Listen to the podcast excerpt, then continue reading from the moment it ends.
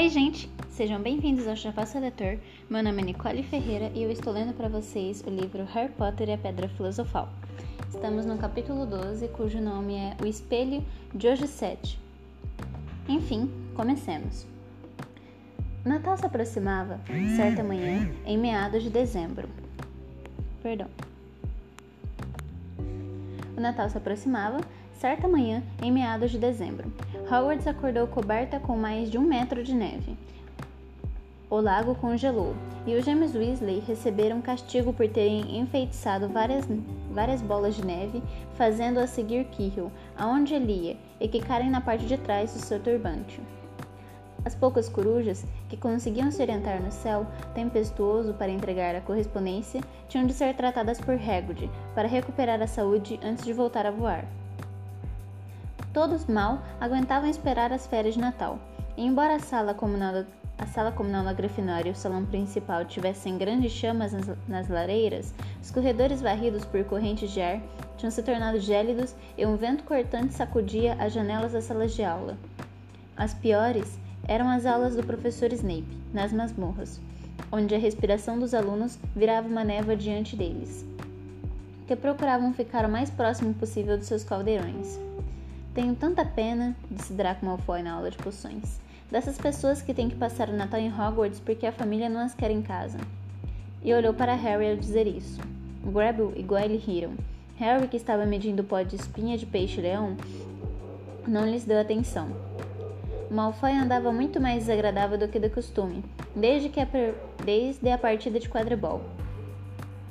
Aborrecido porque Sonserina perdera, tentara fazer as pessoas rirem dizendo que um sapo iria substituir Harry como apanhador no próximo jogo. Então percebeu que ninguém achara graça, porque estavam todos muito impressionados com a maneira com que Harry conseguirá se segurar na vassoura corcoveante. Por isso, Draco, invejoso e zangado, voltará a aperrear Harry dizendo que não tinha família, como os outros. Era verdade que Harry não ia voltar à Rua dos Alfeneiros para o Natal. Professora Minerva passará a semana anterior fazendo uma lista dos alunos que iam ficar em Hogwarts no Natal. E Harry assinará seu nome na mesma hora. Não sentia pena de si mesmo. Provavelmente aquele seria o melhor Natal que já tivera. Rony e os irmãos também iam ficar, porque o senhor e a senhora Weasley iam à Romênia visitar Carlinhos. Quando deixaram as masmorras, ao final da aula de poções, encontraram um grande tronco de pinheiro bloqueando o corredor da frente. Dois pés enormes que apareciam por baixo do tronco e alguém erguendo, bufando alto, denunciaram a todos que Hagrid estava por trás dele. Oi, Rubio. Quer ajuda? perguntou Rony, metendo a cabeça por entre os ramos. Não, eu estou bem. Obrigado, Rony. Você se importaria de sair do caminho? Ouviu-se a voz arrastada e seca de Draco atrás deles. Está tentando ganhar uns trocadinhos, Weasley? Vai ver, vai ver quer virar guarda-caça quando terminar Hogwarts. A cabana de Rubio deve parecer um palácio comparado ao que sua família está acostumada. Rony avançou para Draco justamente na hora em que Snape subia as escadas. Weasley! Rony largou a frente das vestes de Draco. Ele foi provocado professor Snape, explicou Hagrid, tentando parecer, aparecer por trás da árvore a cara peluda. Draco ofendeu a família dele, seja por quem for. Brigar é contra o regulamento de Hogwarts. Hagrid, disse Snape insinuante. Cinco pontos a menos para a Grifinória. Weasley, e dê graças a Deus por não ser mais. Agora, vamos andando, todos vocês. Draco, Grabble e Goyle passaram pela árvore com brutalidade, espalhando folhas para todo lado com sorrisos no rosto. Eu pego ele, prometeu Rony, rilhando os dentes às costas de Draco. Um dia desses, eu pego ele. Odeio os dois, disse, Draco, disse Harry, Draco e Snape. Vamos, ânimo, o Natal está aí, disse Hagrid. Vou lhes dizer o que vamos fazer. Venham comigo ver o salão principal. Está lindo. Então, os três acompanharam Hagrid e sua árvore até o salão principal, onde a professora Minerva e o professor Flitwick estavam trabalhando na decoração para o Natal. Ah, Hagrid, a última árvore. Ponha naquele canto ali, por favor. O salão estava espetacular. Festões de azevinho e viscos pendurados a toda a volta das paredes e nada menos que doze enormes árvores de Natal estavam dispostas pelo salão. Umas cintilando como neve, como crista com cristais de neve, outras iluminadas por centenas de velas. Quantos dias faltam até as férias? perguntou Hagrid. Um, respondeu Hermione. Isso me lembra. Harry, Rony, falta meia hora para o almoço. Devíamos estar na biblioteca. E é mesmo, disse Rony, despregando os olhos do professor Flitwick que fazia sair bolinhas azuis da ponta da varinha e as levava por cima dos galhos da árvore que acabará de chegar. Biblioteca? espantou-se Hagrid, apanhando-os para fora, acompanhando-os para fora da sala. Na véspera das férias? Não estão estudando demais? Ah, não estamos estudando, respondeu Harry animado. Desde que você mencionou Nicolau Flamel, estamos tentando descobrir quem ele é. Vocês o quê? Hagrid parecia chocado. Ouçam aqui, já disse a vocês, parem com isso. Não é da sua conta o que o cachorro está guardando. Só queremos saber quem é Nicolau Flamel, só isso, falou Hermione. A não ser que você queira nos dizer e nos poupar o trabalho, acrescentou Harry. Já devemos ter consultado uns 100 livros e não encontramos em lugar nenhum. Que tal nos dar uma pista? Sei que já li o nome dele em algum lugar. Não digo uma palavra, respondeu Hagrid decidido. Então vamos ter que descobrir sozinhos, disse Rony, e saíram depressa para a biblioteca, deixando Hagrid desapontado. Andavam realmente procurando o nome de Flamel nos livros, desde que Harry, Hagrid deixará escapá-lo. Porque de outra maneira iam descobrir que Snape estava tentando roubar? O problema é que era muito difícil saber por onde começar, sem saber o que Flamel poderia ter feito para aparecer em um livro. Não se encontrava em grandes sábios do século XX, nem em nomes notáveis da mágica do nosso tempo. Não era encontrável tampouco em importantes descobertas modernas da magia, nem em um estudo dos avanços recentes na magia. E, é claro, havia também o tamanho da biblioteca em si: dezenas de milhares de livros, milhares de, de prateleiras, centenas de corredores estreitos. Hermione puxou uma lista de assuntos e títulos que decidirá pesquisar enquanto Rony se dirigiu a uma carreira de livros e começou a tirá-los da prateleira aleatoriamente. Harry vagou até a sessão reservada. Vinha pensando algum tempo se Flamel não estaria ali. Infelizmente, o estudante precisava de um bilhete assinado por um professor para consultar qualquer livro restrito, e ele sabia que nenhum jamais lhe daria o bilhete. Eram livros que continham poderosa magia negra, jamais assinada em Hogwarts e somente jamais ensinada em Hogwarts, e somente lida por alunos mais velhos que estudavam no curso avançado de defesa contra as artes das trevas.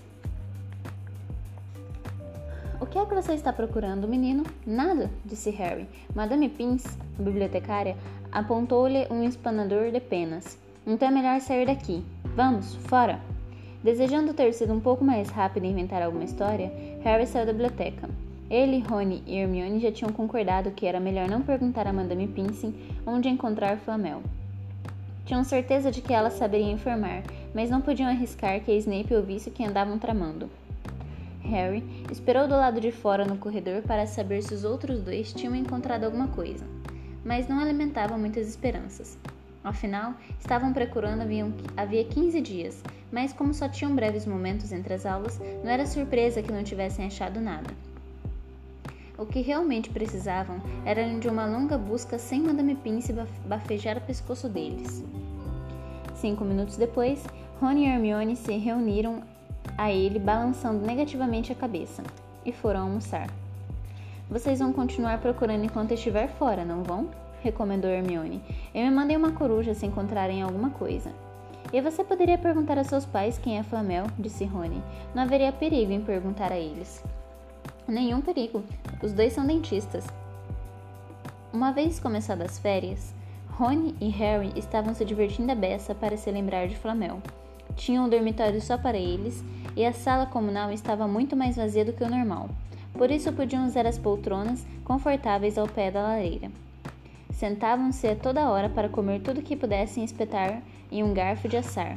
Pão, bolinhos, marshmallows, e tramavam maneiras de fazer Draco ser expulso, o que se divertiam em discutir, mesmo que não fossem produzir resultados. Rony também começou a ensinar Harry a jogar xadrez de bruxo. Era exatamente igual a xadrez de trouxa, exceto que as peças eram vivas, o que fazia parecer que a pessoa estava dirigindo tropas em uma batalha. O jogo de Rony era muito velho e gasto, com tudo, com tudo, como tudo que mais possuía. Pertencera em tempos a alguém da família, no caso, ao seu avô. No entanto, a velhice das peças não era um empecilho. Rony as conhecia tão bem que nunca tinha dificuldade de mandá-las fazer o que queria. Harry jogava com peças que Simas Finnegan lhe emprestará, e estas não confiavam nada nele. Ainda não era um bom jogador, e elas não paravam de gritar conselhos variados, o que confundia. Não me mande para lá. Não está vendo o cavalo dele? Mande ele. Podemos nos dar ao, ao luxo de perder ele. Na noite de Natal, Harry foi para a cama pensando com ansiedade na comida e na diversão do dia seguinte, mas sem esperar nenhum presente. Quando acordou cedo na manhã seguinte, porém, a primeira coisa que viu foi uma pequena pilha de embrulhos ao pé da sua cama. Feliz Natal, disse Rony sonolento, quando Harry pulou da cama e vestiu um roupão. Para você também, falou Harry. Olha só isso! Ganhei presentes? E o que é que você esperava? Nabos? respondeu Rony, virando-se para sua pilha, que era bem maior do que a do Harry. Harry apanhou um pacote de cima. Estava embrulhado em um papel pardo e grosso e trazia escrita em garranchos: Para o Harry, de Hagrid. Dentro havia uma flauta tosca de madeira. Era óbvio que Hagrid a entalhará pessoalmente. Harry soprou-a. Parecia um pouco como um pio de uma coruja. Um segundo embrulho, muito pequeno, continha um, bre... continha um bilhete. Recebemos sua mensagem e estamos enviando o seu presente, tio Walter e tia Petúnia. Presa com fita adesiva na nota havia uma moeda de 50 pence. Que simpático! exclamou Harry. Rony ficou fascinado pela moeda. Que esquisito! Que formato! Isso é dinheiro? Pode ficar com ela, disse Harry, rindo-se ao ver a satisfação de Rony. Rubio, minha tia e meu tio. E quem mandou esses? Acho que sei quem mandou esse, disse Rony ficando um pouco vermelho apontando para o um embrulho disforme. Mamãe, eu disse a ela que você não estava esperando receber presentes. Ah, não, gemeu. Ela fez para você um suéter Weasley. Harry rasgou o papel e encontrou uma suéter tricotada, com linha grossa verde clara, e grande faixa de barras e uma grande caixa de barras de chocolate feita em casa. Todos os, anos, todos os anos ela faz para nós uma suéter, disse Rony desembrulhando a dele. E a minha é sempre cor de tijolo. Foi realmente muita gentileza dela, disse Harry, experimentando as barrinhas de chocolate que estavam muito gostosas. O presente seguinte também continha doces. Uma caixa, uma grande caixa de sapos de chocolate dados por Hermione. Restava apenas um embrulho. Harry apanhou e o apalpou. Era muito leve. Desembrulhou. Uma coisa sedosa e prateada escorregou para o chão, onde se acomodou as dobras refulgentes. Rony soltou uma exclamação. Já ouvi falar nisso, disse em voz baixa, deixando cair a caixa de feijõezinhos de todos os sabores que ganhará de Hermione. Se isso é o que estou, o que penso que é, é realmente raro e realmente valioso. E o que é? Harry apanhou o pano brilhoso e prateado do chão. Tinha uma textura estranha, parecia tecida com fios de água. É uma capa da invisibilidade, disse Rony com uma expressão de assombro no rosto. Tenho certeza de que é. Experimente. Harry jogou a capa em volta dos ombros e Rony deu um berro. É sim, olhe para baixo. Harry olhou para os pés, mas eles tinham desaparecido. Correu então para o espelho. Não deu outra. O espelho refletiu sua imagem, sua cabeça suspensa no ar, o corpo completamente invisível. Ele cobriu a cabeça e a imagem desapareceu completamente. Tem um cartão, disse Rony de repente. Caiu um cartão. Harry tirou a capa e apanhou o cartão. Escritas numa caligrafia fina e rebuscada que ele nunca vira antes, estavam as seguintes palavras: Seu pai deixou isto, seu pai deixou isto comigo antes de morrer. Está na hora de devolvê-la a você. Use-a bem. Um Natal muito feliz para você. Não havia assinatura. Harry ficou olhando o cartão. Rony admirava a capa. Eu daria qualquer coisa para ter uma dessas. Qualquer coisa. Que foi? Nada, disse Rony, se sentindo muito estranho. Quem mandará a capa? Será que pertencerá mesmo ao seu pai? Antes que pudesse dizer ou pensar qualquer outra coisa, a porta do dormitório se escancarou e Fred e George Fred e George Weasley entraram aos pulos. Harry rapidamente deu um sumiço na capa. Por ora, não tinha vontade de compartilhá-la com mais ninguém. Feliz Natal! Ei, olhe só! O Harry ganhou um suéter Weasley também. Fred e George estavam usando suéteres, suéteres azuis, uma com um grande F e a outra com um J. Mas a do Harry é melhor do que a nossa, comentou Fred erguendo o suéter de Harry. Ela com certeza capricha mais se a pessoa não é da família. Por que você não está usando a sua? perguntou Jorge. Vamos, vista logo. Elas são ótimas e quentes. Detesto cor de tijolo. De tijolo, lamentou-se Rony, desanimado enquanto vestia suéter. Pelo menos você não tem uma letra na sua, comentou Jorge. Ela deve pensar que não que você não esquece seu nome, mas nós não somos burros. Sabemos que nós chamamos Fred e Jorge. Ah, que barulheira é essa? Percy Weasley meteu a cabeça para dentro da porta, com um olhar de censura. Era visível que já desembrulhara metade dos seus presentes, porque trazia também uma suéter grossa pendurada no braço, que Fred logo agarrou. M de monitor, vista logo, Percy. Todos estamos usando as nossas. Até Harry ganhou uma. Eu não quero, disse Percy com a voz embargada, enquanto os gêmeos forçavam a suéter por sua cabeça, entortando seus óculos. E você hoje não vai se sentar com os... e você hoje não vai se sentar com os monitores? Disse Jorge. Natal é uma festa da família. E os dois carregaram Percy para fora do quarto, com os braços presos do lado, dos lados pela suéter. Harry nunca tivera em toda, em toda a vida um almoço de Natal, igual aquele, sem perus gordos assados, montanhas de batatas assadas e cozidas, travessas de salsichas terrinha, terrinas de ervilhas passadas na manteiga, molheiras com uva, do, uva de monte em molho espesso e bem temperado, e, a pequenos intervalos sobre a mesa, pilhas de bombinhas de bruxo. Essas bombinhas fantásticas não se pareciam nada com as bombinhas fracas dos trouxas, que os Dursley em geral compravam. Cheias de brinquedinhos de plásticos e chapéus de papel fino, Harry puxou a ponta de uma bombinha de, de bruxo com Fred, e ela não deu apenas um estalinho. Ela explodiu como um ruído de canhão e envolveu-os em uma nuvem de fumaça azul, enquanto caíam de dentro enquanto caíam de dentro um chapéu de almirante e vários camundongos brancos, vivos. Na mesa principal, Dumbledore tinha trocado o chapéu de bruxo por um toucado florido e ria alegremente de uma piada que o professor Flitwick acabará de ler para ele. Pudins de Natal flamejantes seguiram-se ao peru. Percy quase quebrou os dentes em uma foice de prata que estava escondida em sua fatia. Harry observava o rosto de Hagrid ficar cada vez mais vermelho à medida que pedia mais vinho, e acabou beijando a bochecha da professora Minerva, a qual, para espanto de Harry, rira e corará. O chapéu de bruxa, o chapéu de bruxa enviesado na cabeça. Quando Harry finalmente saiu da mesa, estava levando uma montanha de brinquedos das bombinhas, inclusive uma embalagem de balões luminosos e não explosivos, um kit para cultivar Capaxingui, Capaxingui, a planta símbolo de Hogwarts e um jogo de xadrez de bruxo. Os camundongos brancos tinham desaparecido e Harry teve a des desagradável sensação de que eles iam acabar virando jantar de Natal para Madame Nora.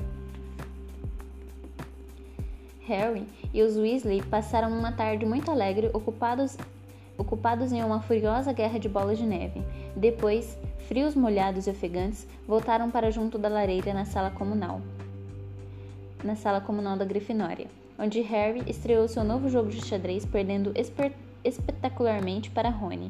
Suspeitou que não teria levado uma surra tão grande se Percy não tivesse tentado ajudá-lo tanto. Depois de lancharem sanduíches de peru, bolinhos, gelatinas e bolo de frutas, todos se sentiram demasiado fartos e sonolentos para fazer outra coisa senão sentar e assistir a Percy correr atrás de Fred e George por toda a torre da Grifinória, porque eles tinham furtado seu crachá de monitor. Foi o melhor Natal da vida de Harry. No entanto, o fundinho da cabeça, no fundinho da cabeça alguma coisa o incomodará o dia inteiro. Somente quando finalmente se deitou é que teve tempo para pensar nela, a capa da invisibilidade e a pessoa que a mandará. Rony, cheio de peru e bolo, sem nenhum mistério para perturbá-lo, caiu no sono assim que puxou as cortinas de sua cama de dossel. Harry debruçou-se pela borda da cama e puxou a capa que esconderá ali. Do seu pai. Aquilo fora do seu pai. Ele deixou o tecido escorregar pelas mãos, mais macio do que seda, leve como ar. Use-a bem, dissera o cartão. Tinha de experimentá-la agora. E saiu da cama e se enrolou na capa. Olhando para as pernas, viu apenas o luar e as sombras. Era uma sensação muito engraçada. Use-a bem. De repente, Harry se sentiu completamente acordado. Toda Hogwarts se abria para ele com esta capa. Sentiu-se tomado de excitação em pé ali na escuridão silenciosa. Podia ir a qualquer lugar com a capa. Qualquer lugar, e Filch jamais saberia. Rony resmungou adormecido. Será que Harry devia acordá-lo? Alguma coisa deteve. A capa de seu pai. Sentiu que desta vez, a primeira, queria usá-la sozinho. E saiu sorrateiro do dormitório, desceu as escadas, atravessou a sala comunal e passou pelo buraco do retrato. Quem está aí? perguntou esganiçada a mulher gorda. Harry não respondeu. Saiu depressa pelo corredor. Aonde deveria ir? Parou, o coração acelerado, e pensou. E então lhe ocorreu a sessão reservada na biblioteca. Poderia ler o tempo que quisesse, o tempo que precisasse para descobrir quem era Flamel. Foi então puxando, puxando a capa para bem junto do corpo ao andar. A biblioteca estava escura como um breu e muito estranha.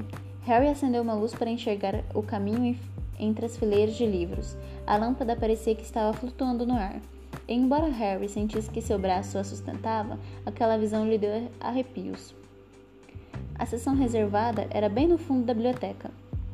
Saltando com cautela, a corda que separava esses livros do resto da biblioteca, ele ergueu a lâmpada para ler os títulos, para ler os títulos. Eles não lhe informavam muita coisa, senão letras descascadas e esma esmaecidas. Formavam dizeres em línguas que Harry não entendia. Alguns nem sequer tinham título. Um livro tinha uma mancha escura que fazia lembrar horrivelmente de sangue. Os pelos na nuca de Harry ficaram em pé. Talvez fosse a imaginação dele, talvez não, mas achou que ouvia um sussurro inaudível vindo dos livros, como se eles soubessem que havia alguém ali que não deveria estar. Parecia começar, precisava começar por alguma parte. Pousando com cuidado a lâmpada no chão, ele procurou na, na prateleira mais baixa um livro que parecesse interessante. Um grande volume preto e prata chamou sua atenção. Puxou-o com esforço, porque era muito pesado, e equilibrando-o nos joelhos, deixou-o abrir ao acaso. Um grito agudo de coalhar o sangue cortou o silêncio. O livro está gritando. Harry fechou depressa, mas o grito não parou, uma nota alta contínua de furar os tímpanos. Ele tropeçou para trás e derrubou a lâmpada, que se apagou na mesma hora. Em pânico, ouviu passos que vinham pelo corredor do lado de fora. Enfiando o livro gritador de qualquer jeito no, de qualquer jeito no lugar, ele, cor, ele correu para valer. Passou por Filch quase à porta. Os olhos claros e arregalados de Filch atravessaram-no. Harry escorregou por debaixo de seus braços estendidos e saiu desabalado pelo corredor, aos gritos do livro, os gritos do livro ainda ecoando em seus ouvidos.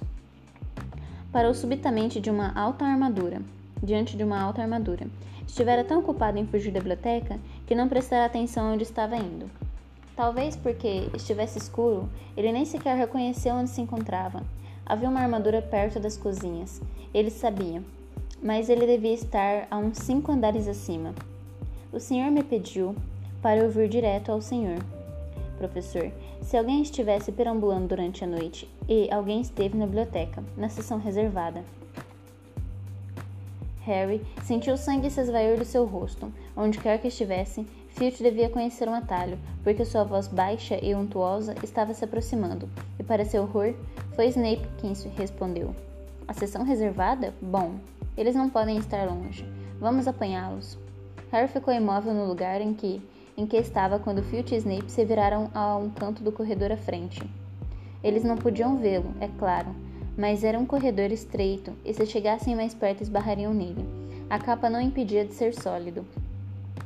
Recuou, o mais silenciosamente que pôde. Havia uma porta entreaberta à sua esquerda. Era sua única esperança.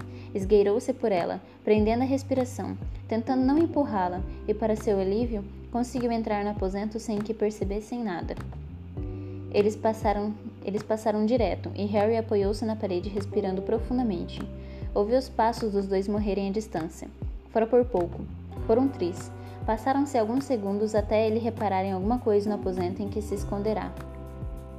Parecia uma sala de aula fechada, os vultos escuros das mesas e cadeiras se amontoavam contra as paredes.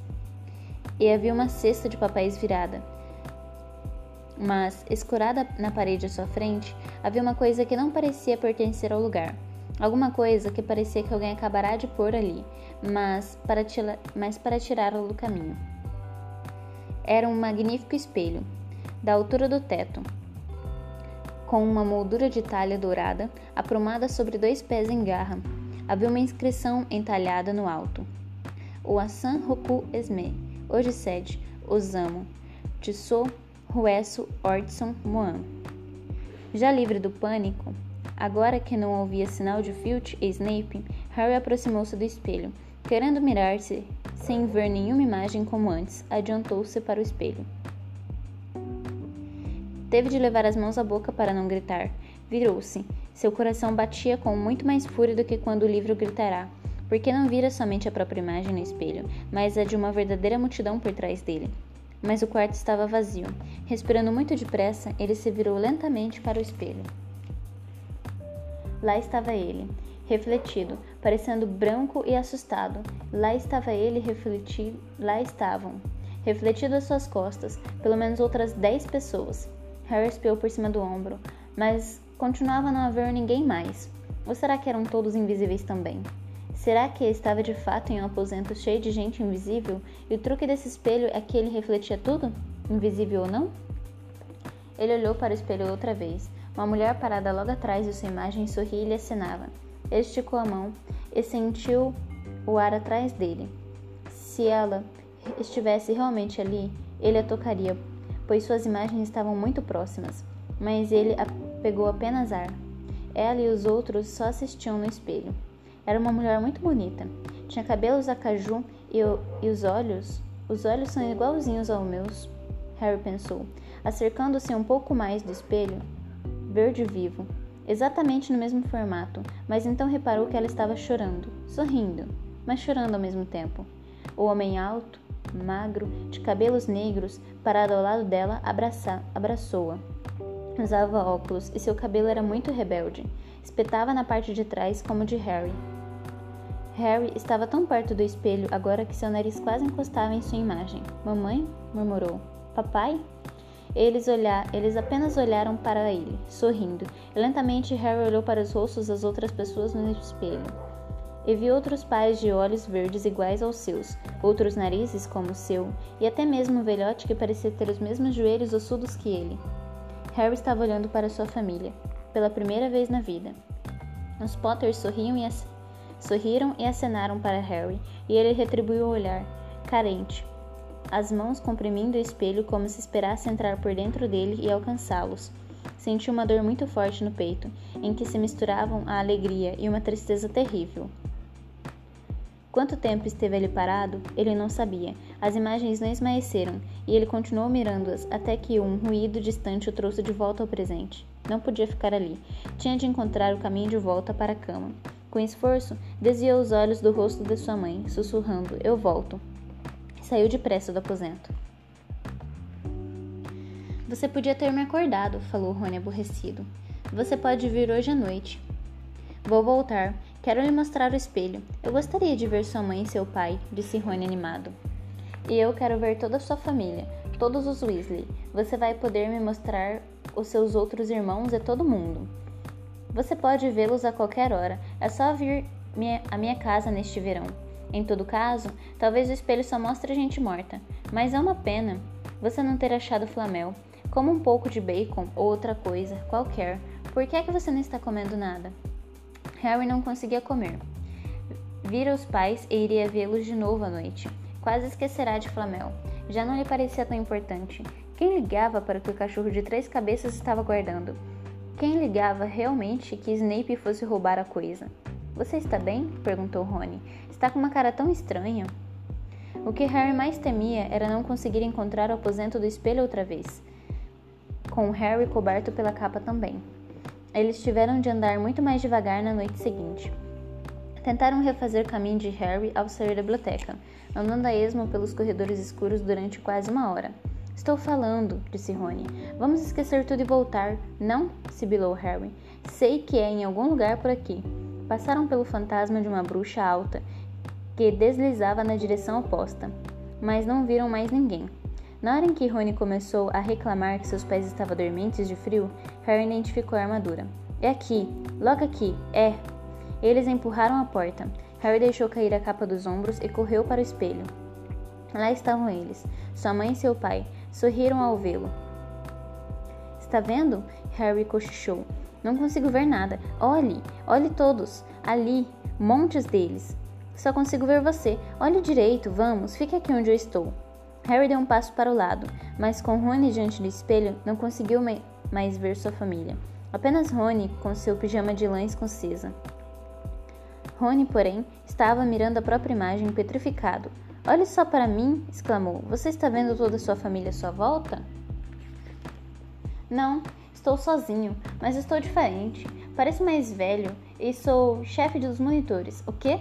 Estou usando. Estou. Estou usando um crachá igual ao do Gui. E estou segurando a taça das casas e a taça de quadribol. Sou capitão do time de quadribol também. Rony despregou os olhos dessa visão magnífica para olhar excitado para Rony. Você acha que esse espelho mostra o futuro? Como pode mostrar? A minha família está toda morta. Me deixe dar outra espiada. Você teve espelho só para você a noite passada. Me deixe olhar mais um pouco. Você só está segurando uma taça de quadribol. Que interesse tem nisso? Eu quero ver os meus pais. Não me empurre. Um ruído repentino do lado de fora do corredor pôs fim à discussão.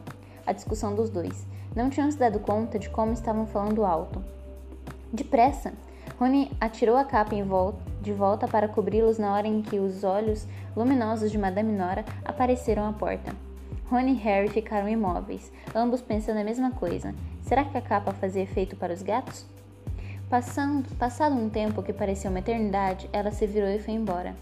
Isto é perigoso. Ela pode ter ido buscar o Filch. Aposto que nos viu. Vamos! E Rony puxou Harry para fora do quarto. A neve ainda não derreterá na manhã seguinte. Quer jogar xadrez, Harry? convidou Rony. Não.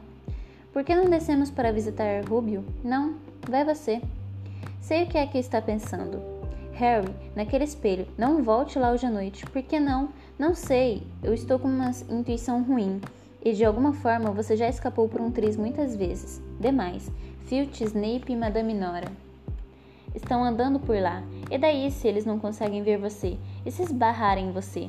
E se você derrubar alguma coisa? Você está falando igual a Hermione. Estou falando sério, Harry. Não vai não. Mas Harry só tinha um pensamento na cabeça: voltar para a frente do espelho, e Rony não ia detê-lo. Naquela terceira noite, ele encontrou o caminho ainda mais rapidamente do que nas anteriores. Andava tão depressa que sabia que estava fazendo mais barulho do que seria sensato, mas não encontrou ninguém. Lá estavam sua mãe e seu pai, sorrindo de novo para ele, e um dos seus avós acenava feliz com a cabeça. Harry se abaixou para se sentar no chão diante do espelho. Não havia nada que pudesse impedi-lo a ficar, a ficar ali a noite inteira com a família. Nada, a não ser. Então, outra vez aqui, Harry? Harry sentiu como se suas tripas tivessem congelado. Olhou para trás. Sentado em uma das mesas junto à parede estava ninguém menos que Alvo Dumbledore. Harry devia ter passado direto por ele. Tão desesperado estava para chegar ao espelho que nem reparará. Eu. eu não vi o senhor. É estranho como você pode ficar míope quando está invisível, disse Dumbledore, e Harry sentiu um alívio ao ver que ele sorria. Então, continuou Dumbledore, escorregando da cadeira até o chão para se sentar ao lado de Harry. Você, como centenas antes de você, descobriu os prazeres do espelho de Ogised. Eu não sabia que se chamava assim, professor. Mas espero que a essa altura já tenha percebido o que ele faz. Bom, me mostra minha família. E mostrou seu amigo Rony como chefe dos monitores. Como é que o senhor soube? Eu não preciso de uma capa para me tornar invisível, disse Dumbledore com brandura. Agora, você é capaz de concluir o que é que o espelho do Gissed mostra a nós? Harry sacudiu negativamente a cabeça. Deixe-me explicar. Um homem mais feliz do mundo poderia usar o espelho de Gissed como um espelho normal, ou seja, ele olharia e se veria exatamente como é, isso ajuda a pensar? Harry pensou, então respondeu lentamente. Ele nos mostra o que desejamos, seja o que for que desejemos.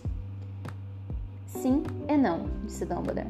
Mostra-nos nada mais nem menos do que o desejo mais íntimo, mais desesperado dos nossos corações.